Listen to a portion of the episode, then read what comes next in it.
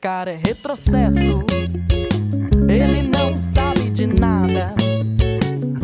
Governa por decreto, ainda banca de esperto e defende gente armada. Oi, gente.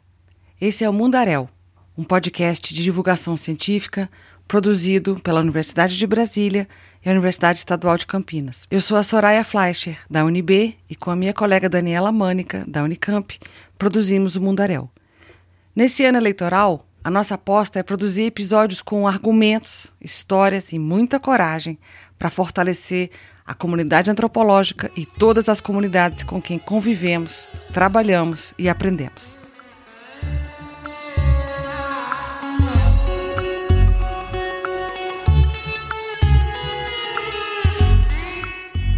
Esse episódio será sobre a homofobia, uma prática que infelizmente tem aumentado tanto em todo canto desse país nos últimos anos. Vamos conversar com a dupla Clóvis Arantes e Marcos Aurélio da Silva. Sou Clóvis Arantes. É, meu nome é Marco. Sou educador. É, eu sou professor da UFMT. Militante do movimento LGBT aqui no Mato Grosso. Trabalho no Departamento de Saúde Coletiva, no Instituto de Saúde Coletiva, mas também atuo no programa de pós-graduação em antropologia. Eu fundo o primeiro grupo LGBT em Mato Grosso no início dos anos 90. Nós damos início ao trabalho da militância, fundamos outros grupos, começamos a organizar a parada. Hoje nós estamos na 18ª edição da parada. E agora tenho trabalhado nos últimos anos com paradas LGBTs, né? Trabalhando bastante com a, com a de Cuiabá,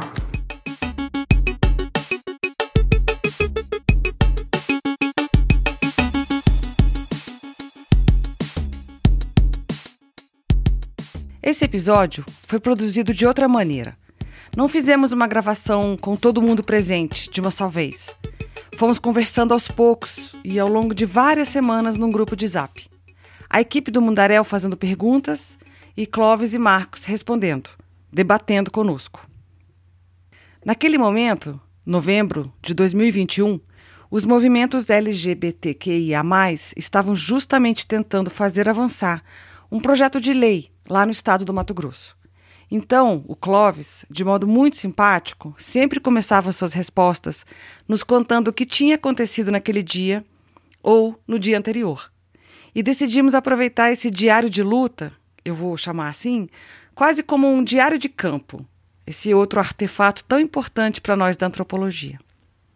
Então, vamos lá para o Mato Grosso, mais especificamente para Cuiabá para dentro da Assembleia Legislativa do Estado, acompanhando Clóvis e as demais lideranças por aqueles corredores, salas de reunião e tribunas. Como a antropologia nos ensinou, vamos valorizar a descrição de cenas, com seus espaços, sujeitos, emoções. Vamos no detalhe, com histórias e depoimentos.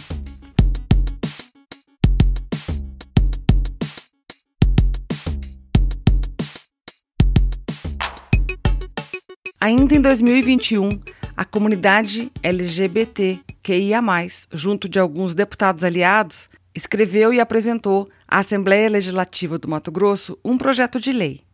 Daí, no final daquele mesmo ano, no mês de novembro, é, nós conseguimos, é, por conta da pressão é, do movimento e de parlamentares, desengavetar o projeto, projeto de criação do Conselho de Estado de Políticas Públicas para a População LGBTQI de Mato Grosso. Era o dia 12 de novembro de 2021. É, hoje pela manhã, né, hoje, sexta-feira, nós estivemos reunidos com a Comissão de Direitos Humanos da Assembleia Legislativa, que é a comissão técnica que dá o parecer técnico do projeto. A comissão deu o parecer favorável, mas eles estão muito inseguros e inseguras de como é que isso vai se dar na, na plenária de votação. Um deputado de lá fez um vídeo e disse assim: Inclusive, ele que fez o vídeo ah, com as vacas no curral, dizendo que agora ele tem que procurar qual vaca é LGBT, porque senão, ele, se ele chamar de vaca ou de boi, ele pode ser processado. Tem que chamar do nome certo, porque a turma do, da LGBTfobia está por aí. No dia 16 de novembro de 2021. É que nós tivemos hoje a tarde toda na Assembleia Legislativa. O deputado agora solicitou vistas ao projeto que estava para ser votado. Então, é, não foi votado nessa sessão de hoje, fica para a semana que vem. É mais uma, uma novela. Eles vão tentando todas as, as possibilidades e o que o regimento interno é, coloca, mas nós estamos confiantes que nós vamos conseguir é, uma maioria para aprovação do Conselho é, Estadual. E nas entrevistas para os jornais ou nas redes sociais, alguns dos parlamentares da região têm feito pronunciamentos absurdos. É aquele que disse que homofobia não é crime, que a homossexualidade é doença. A Assembleia Legislativa ela tem esses essas figuras, né, que são que são caricatas também, né? Não caricatas como como nós costumamos dizer nos shows de drags e tudo mais, mas elas são caricatas porque elas encarnam personagens que são personagens grotescos, né, da nossa cultura, principalmente da da mais atual, né? Alguns dias depois, 19 de novembro,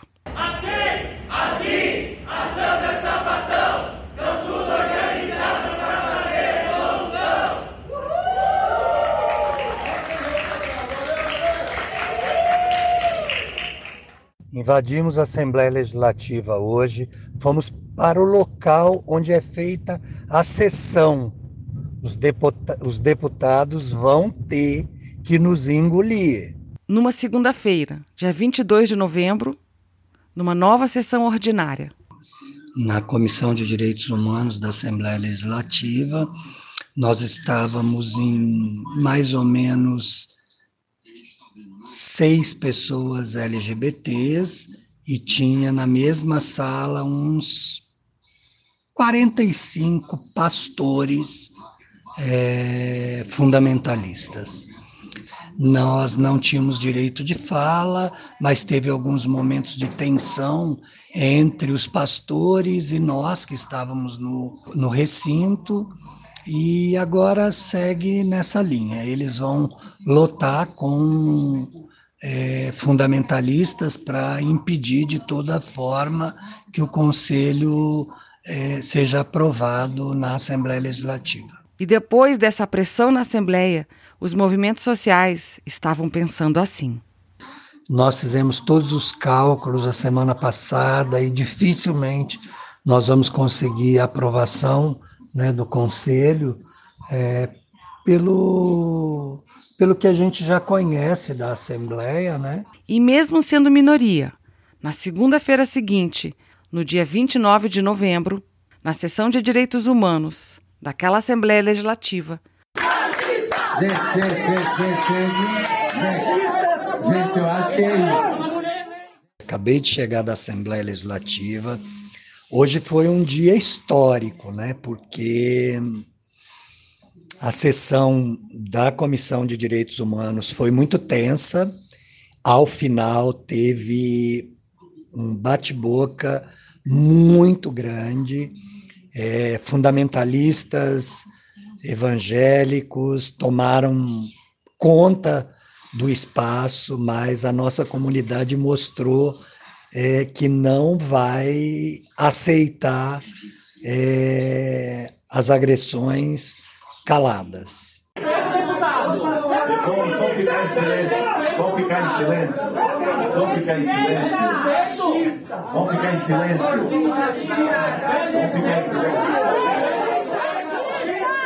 Só quem vive essa emoção, e eu ainda não consegui me refazer é, da emoção de ter estado naquele espaço hoje e ver a nossa comunidade reagir a agressão dos fundamentalistas evangélicos, sabe? É, são vitórias poucas, porém que fazem com que a gente diga nós temos que resistir, porque eles estão tentando ocupar é, e, e, nos invisibilizar, né? e continuam dizendo que é, essa história de assassinatos LGBTfóbicos são é, é criação da nossa cabeça, que isso não existe, né?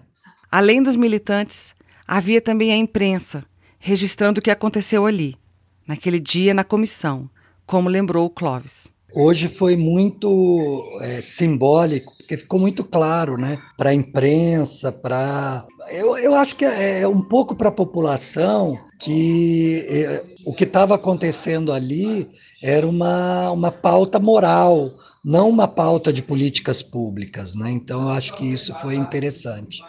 E aí, no dia 1 de dezembro de 2021.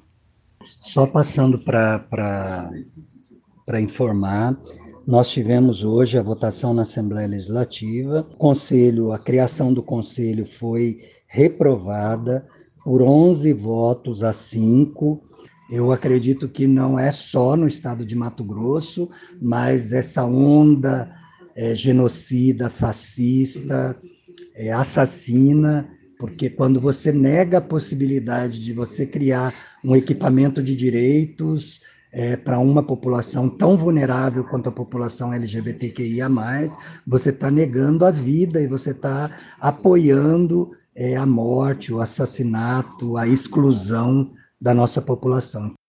Os números mostram a exclusão radical dessa população, como lembrou o antropólogo Marcos Aurélio, que vem nos acompanhando nesse episódio. E vale lembrar dos dados que constam lá nas páginas finais desse projeto de lei que previa a criação do conselho. Então, a cada 26 horas, uma pessoa LGBT é assassinada ou se suicida no Brasil mais da metade dos assassinatos de pessoas LGBT no mundo ocorrem no Brasil. 67% dos assassinatos são direcionados contra travestis e mulheres transexuais. 118 mortes por ano é a média brasileira de assassinatos de pessoas trans entre 2008 e 2019. O Clóvis e o Marcos estão nos contando de um estado, de uma Assembleia Legislativa. Mas a gente aproveita para lembrar que essas estratégias todas, quer dizer, engavetar projeto, pedir vistas, negar o direito de fala das pessoas presentes, é, obstruir o espaço, adiar a votação, vem acontecendo de modo generalizado no país todo e principalmente o Estado, Marcos sabe disso, né? É, o nosso Estado é um Estado que está reproduzindo a política nacional né, do, do e, e tem deputados seguindo fielmente essa cartilha. Terrivelmente a gente é, avança dois passos e retrocede muitos, porque é, é, a, a, a maré contra tem estado super organizada aqui no estado, né? Então, é, não é diferente do que está acontecendo no Brasil. E, mas nós vamos, vamos estar tá ali, até porque se você não tiver dizendo, olha, nós estamos aqui, nós existimos, nós resistimos, mesmo que vocês não votem essa lei, nós vamos continuar existindo. A lei ela é importante porque ela nos ajuda, porque ela nos, nos garante políticas públicas, mas se vocês não a fizerem, nós vamos continuar aqui. Né? Nós vamos continuar nos organizando para 2022.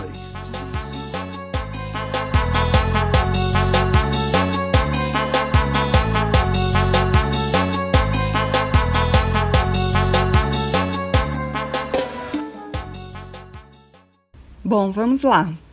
Eu sou Daniela Mânica e nesse segundo bloco eu queria aproveitar a experiência de pesquisa antropológica do Marcos para a gente entender melhor como que as fobias sexuais acontecem. Ele já fez trabalho de campo sobre carnaval, cinema LGBT e paradas gays. E mais recentemente, ele tem pesquisado serviços de saúde para essa população. Como a rua, a cidade e a saúde se encontram, Marcos?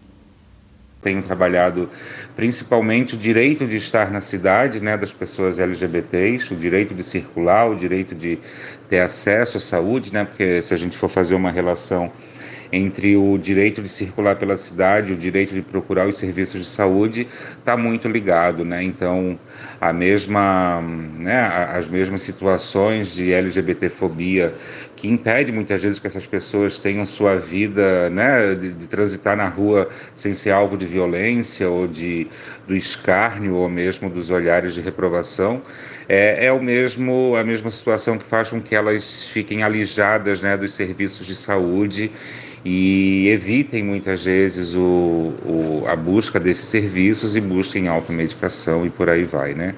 Então, historicamente, né, o, a, a, população LGBT ela tem sido alijada da rua, né? Hoje ela, claro, ela tem, digamos que ela possa ter um pouco mais de circulação, né? Mas ainda não são todos os LGBTs que se sentem confortável para andar na rua né? Sem ser agredido, sem ser.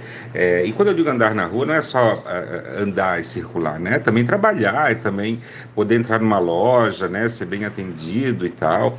Então não dá, não precisamos ir longe. Por que, que é, grande parte das pessoas travestis tem problemas de câncer de próstata? Por quê? Porque não tem acesso à saúde.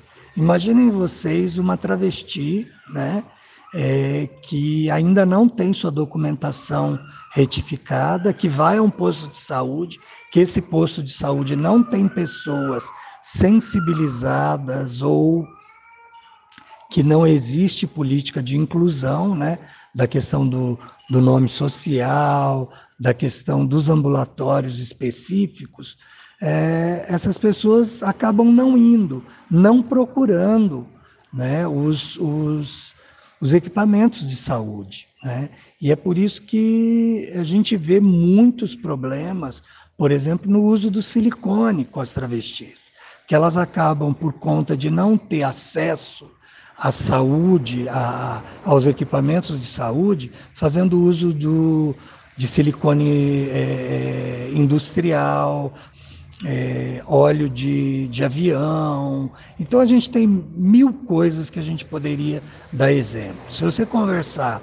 com, com a maioria das travestis, elas não fazem uso é, da saúde pública. O direito à cidade, né, o direito de circular por aí é um direito à vida, né, um direito de estar no mundo, né, sem, sem depender, né, de, de, sem pedir permissão, né, esse é o direito de ir e vir que todo mundo tem e que no caso da população é, é não não LGBT, né, da população não LGBT, talvez essa essa ideia do direito de ir e vir é muito naturalizada é importante pensar nessa questão dos espaços, que as cidades elas são pensadas pela heteronormatividade, né? heteronormatividade branca, né? heteronormatividade que tem um poder aquisitivo, né? elas não são pensadas para incluir todas as pessoas, né? Essa pauta da discussão sobre homofobia e violência contra a população LGBT é muito importante. Eu acho que é, as questões de gênero foram né, a base de, de, apoio né, da entrada desse governo e, e dessas políticas de destruição. E grande parte das cidades, as pessoas LGBTQI não têm espaços né, onde elas possam principalmente é, deixar com que os afetos é, se coloquem. Né? Se você vai num bar e você não pode trocar afetos com a pessoa que você deseja trocar afetos, então esse espaço ele é um espaço repressor. Né? Ele é um espaço que reprime os afetos, que que reprime os, os corpos. Então, geralmente, a cidade, as áreas de lazer, elas são pensadas para a sociedade heteronormativa, né? Eu concordo, Clóvis, e acho que a ideia é bem essa mesmo. Eu, eu vejo muito essa, esse, esse movimento conservador como reativo às políticas, poucas políticas públicas que nós tivemos é, voltadas para a questão de gênero e LGBTQIA. A população LGBT elas têm e muitas vezes é, os espaços que são espaços específicos, né? que são chamados de guetos, né? É, e aí nós queremos de colocar gueto como resistência, como espaço de resistência, como espaço de possibilidade da, dos corpos LGBTs é, interagir, dos corpos LGBTs é, poder efetivar seus afetos, né? Eu pensei até, lembrei de Mary Douglas, né, Pureza e Perigo, em que ela vai falar justamente isso, né? Tudo aquilo que está fora do lugar representa uma poluição, representa um perigo, né? Então, é, eu acho que é importante a gente mostrar que não, né, que não tem perigo nenhum. Qual é o perigo, né?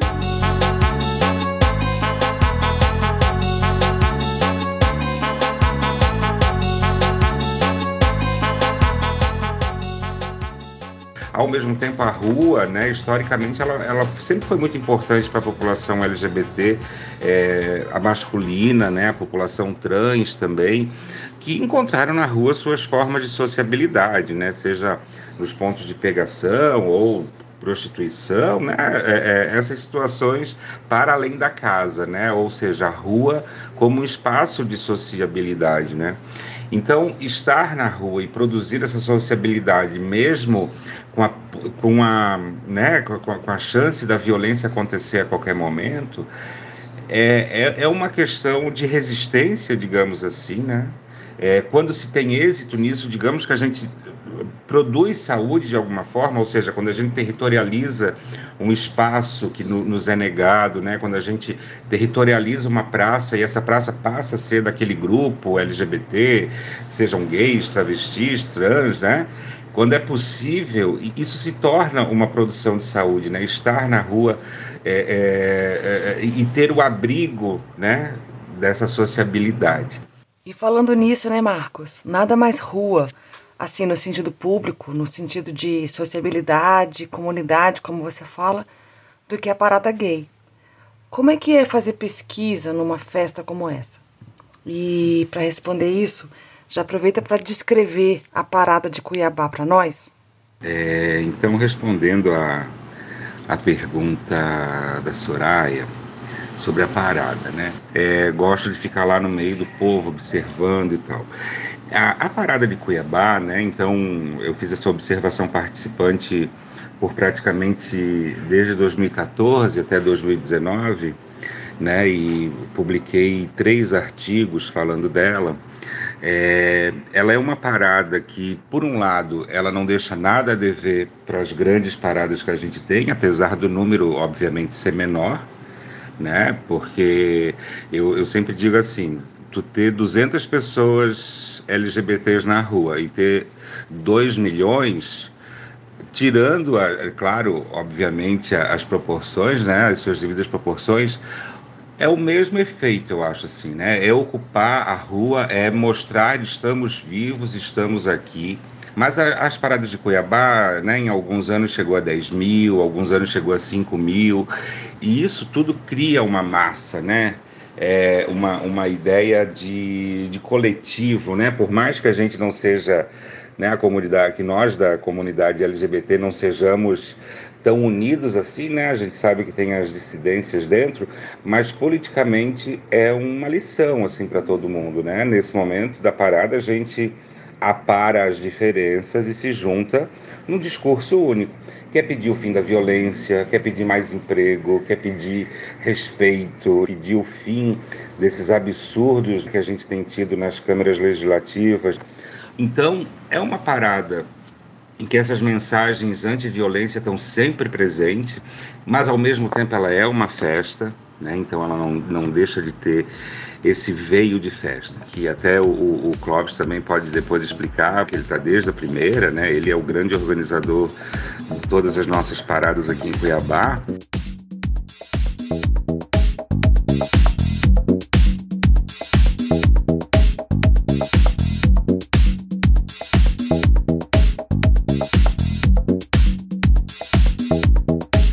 Estamos há 18 anos à frente da parada, né?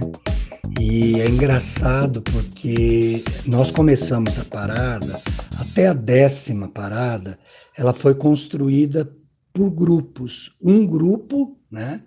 É, que é o grupo Livremente, e aí nós, com parceria com, com algumas casas noturnas e tudo mais, nós realizávamos as, as paradas né, de forma muito criativa. A gente pensava muito na questão, os temas eram discutidos longamente e a gente tinha um, um processo, todo um processo e depois a gente passa a fazer agora, inclusive, a gente faz a parada num coletivo, né? Esse coletivo são vários movimentos, né? É a juventude socialista, é a, a UBS, a UNE, a, o JS, a JPT, o Grupo Livremente, é a União das de Brasileira de Mulheres. Então, é um coletivo que agora coordena, né? Por isso que nós chamamos de coordenação da parada. A parada até o ano passado, o ano retrasado, ela era parada de Cuiabá, né? As pessoas do interior elas vinham, mas elas vinham festejar em Cuiabá, elas vinham festejar uma parada de Cuiabá. A partir desse ano, a parada passa a ser de âmbito estadual. Então nós temos uma coordenação que ela é estadual.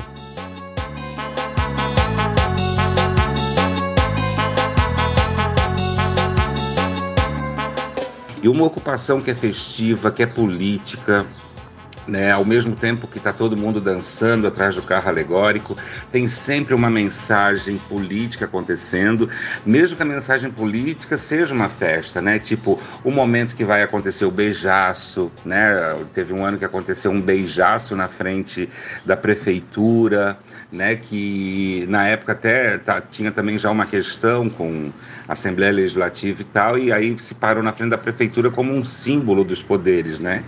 Para fazer um beijaço, que era o único órgão governamental que a parada passaria na frente. É, então, assim, é, é um. É, ela, ela, ela, né, aquilo que eu falo, né, as paradas elas causam uma inscrição, né, é, na cidade, como aquela inscrição rupestre, né, que, que faz aquele cavuca na pedra para deixar uma marca, a parada ela faz isso na pedra da cidade, né? na, na, na paisagem urbana, porque ela, é, ela para o trânsito, é, é, impossível não ver, né? ninguém vai simplesmente ignorar que aquilo está acontecendo. Né? Os corpos nas ruas, no dia da parada, eles incomodam muito, porque eles não estão ali seguindo regras eles estão justamente para quebrar as regras estabelecidas por essa sociedade heteronormativa. Então, eles incomodam muito. Né? Mas, no geral, eu acho que as pessoas, ao verem né, uma multidão, a, a força da coletividade, né? eu acho que a Butler é, é, fala um pouco isso né, num dos últimos livros dela, que é o, o, poder da assembleia, né? o poder de estar junto, né? criar essa visualidade na rua, né? dizer que a gente não é solitário, dizer que a gente não é uma é, assim uma é, uma minoria a gente não é minoria né a gente não é é, é, claro, se a gente for pensar em termos numéricos, isso também é questionável, mas é, a gente não é menos, né? a gente não é menor, a gente é grande. Né? Qualquer coletivo se torna grande quando faz é, essa ocupação da rua. Né?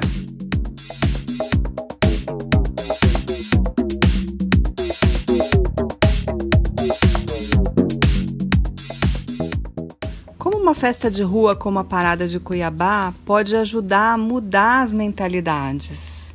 Como vocês veem isso? É, toda essa, essa, essa possibilidade, essa potência que o Marcos colocou, né? Eu me lembro que a nossa primeira parada, ela trouxe duas mães, né? E uma mãe, duas mães de meninos que, que eram militantes do, da, da, nossa ONG, e uma mãe dizia para outra: é, Meu filho ama o filho dela. eu amo meu filho. Então era muito significativo, que era muito simples, né? Mas era muito significativo para a gente estar tá na rua fazendo isso, com cartazes, com faixas, com aquelas duas mães em cima do trio elétrico, num período em que a gente falava pouco, em que as mães saíam pouco do armário, né? Então isso é muito simbólico, isso é muito simbólico. A família quando sai do armário, ela arrasta um monte de gente junto. Ela não luta só por uma pessoa, só por seu filho, só pela sua filha. Ela luta por muita gente. Então a parada tem essa simbologia maravilhosa, né? E, e, eu acho que aí no, no, caso de mudança de mentalidades, né, eu acho que tem uma coisa muito interessante de pensar. Eu até digo que as duas imagens que mais representam a parada para mim é o beijo entre pessoas do mesmo sexo e o corpo trans. Né? A, a, as travestis, principalmente, elas gostam de estar tá com roupa quase mínima ali, né? Às vezes só um biquininho, uma saia curta elas mostram o corpo, elas gostam de mostrar esse corpo. Então, é, é, é, essa demonstração desse, dessa corporalidade, ela é muito política, né? Ela é um quase que um troféu para elas. Ao mesmo tempo que esse beijo entre pessoas do mesmo sexo é, é pensar, né, que é aquele beijo que a sociedade quer que fique no armário, até aceita desde que não que seja em quatro paredes, né? Como um ou outro sempre fala que, que se, se vê vai dar porrada e que tem que ser dentro das quatro paredes. Então, é isso, né? É, quando as pessoas dizem não vou beijar só dentro das quatro paredes, né? Isso é muito político, né? Isso a gente está criando uma visualidade.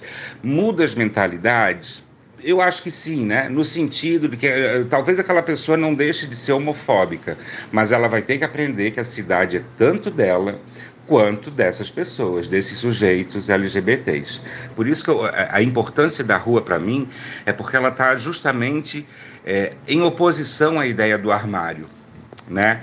É, esse armário que a gente tem, que muitas vezes a gente tem que voltar com medo da violência, né? É, a gente tem que voltar para poder se relacionar bem com a família. Então, é, eu acho que a parada ela, ela é chutar a porta do armário, né? Ela é o chute na porta do armário e, e, e para onde a gente não vai voltar para onde a gente não vai voltar. A gente até pode é, é, evitar certos lugares, né? E isso que a gente acaba fazendo, certos lugares, certas boates, certos, certas praças, né? Porque a gente pode ser vítima de violência homofóbica, mas isso não quer dizer que a gente vai voltar para o armário. Definitivamente a gente não vai voltar para o armário.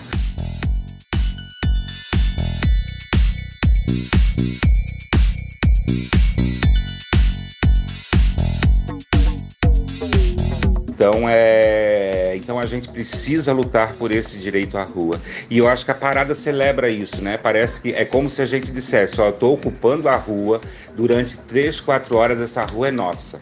Mas daqui a pouco a gente vai voltar para casa e a gente não sabe mais o que vai ser. Né?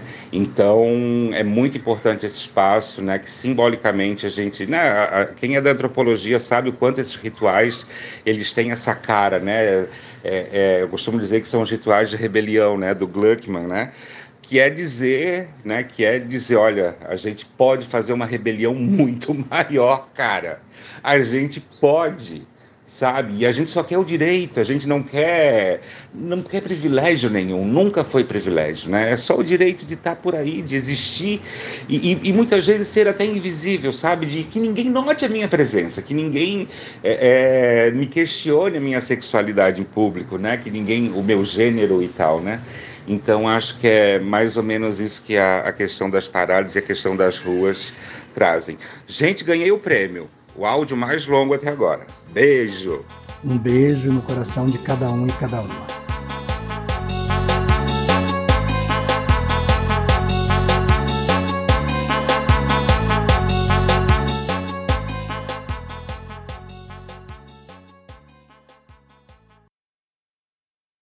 No corredor dessa Assembleia Legislativa Estadual, do lado de fora da porta do gabinete de um dos deputados, há uma figura humana feita de papelão em tamanho natural.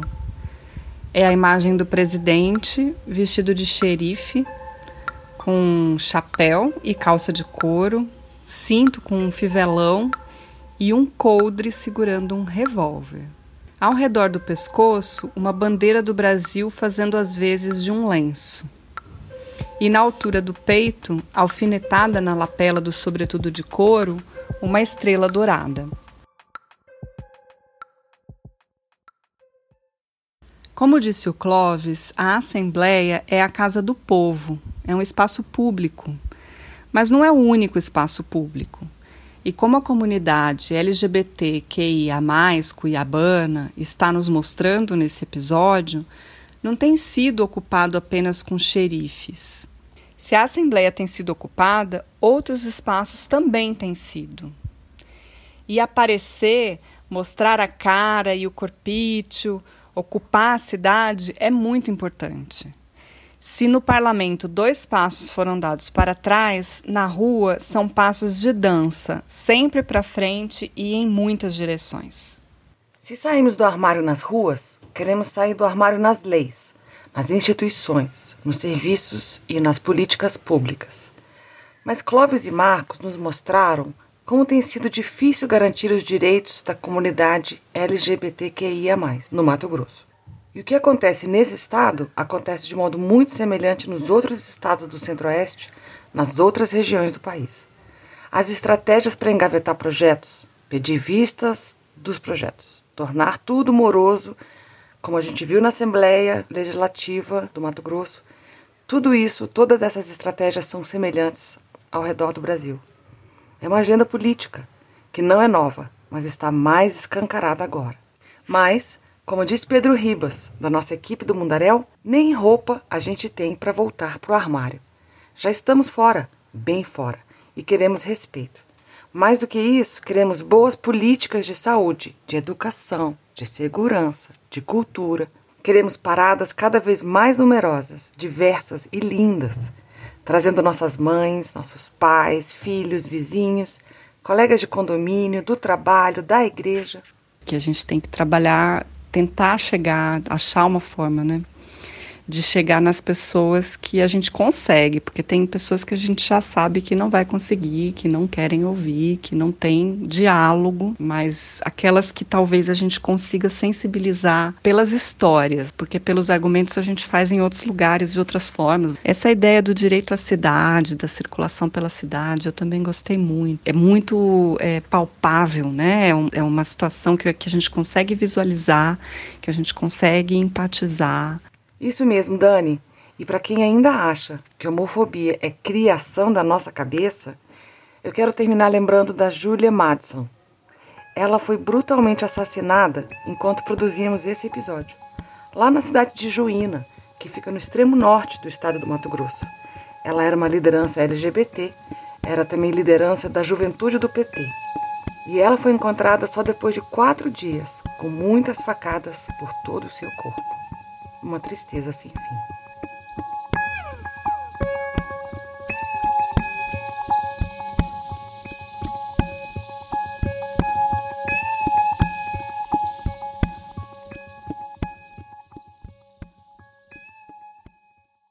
Agradecemos um monte ao Clóvis e ao Marcos.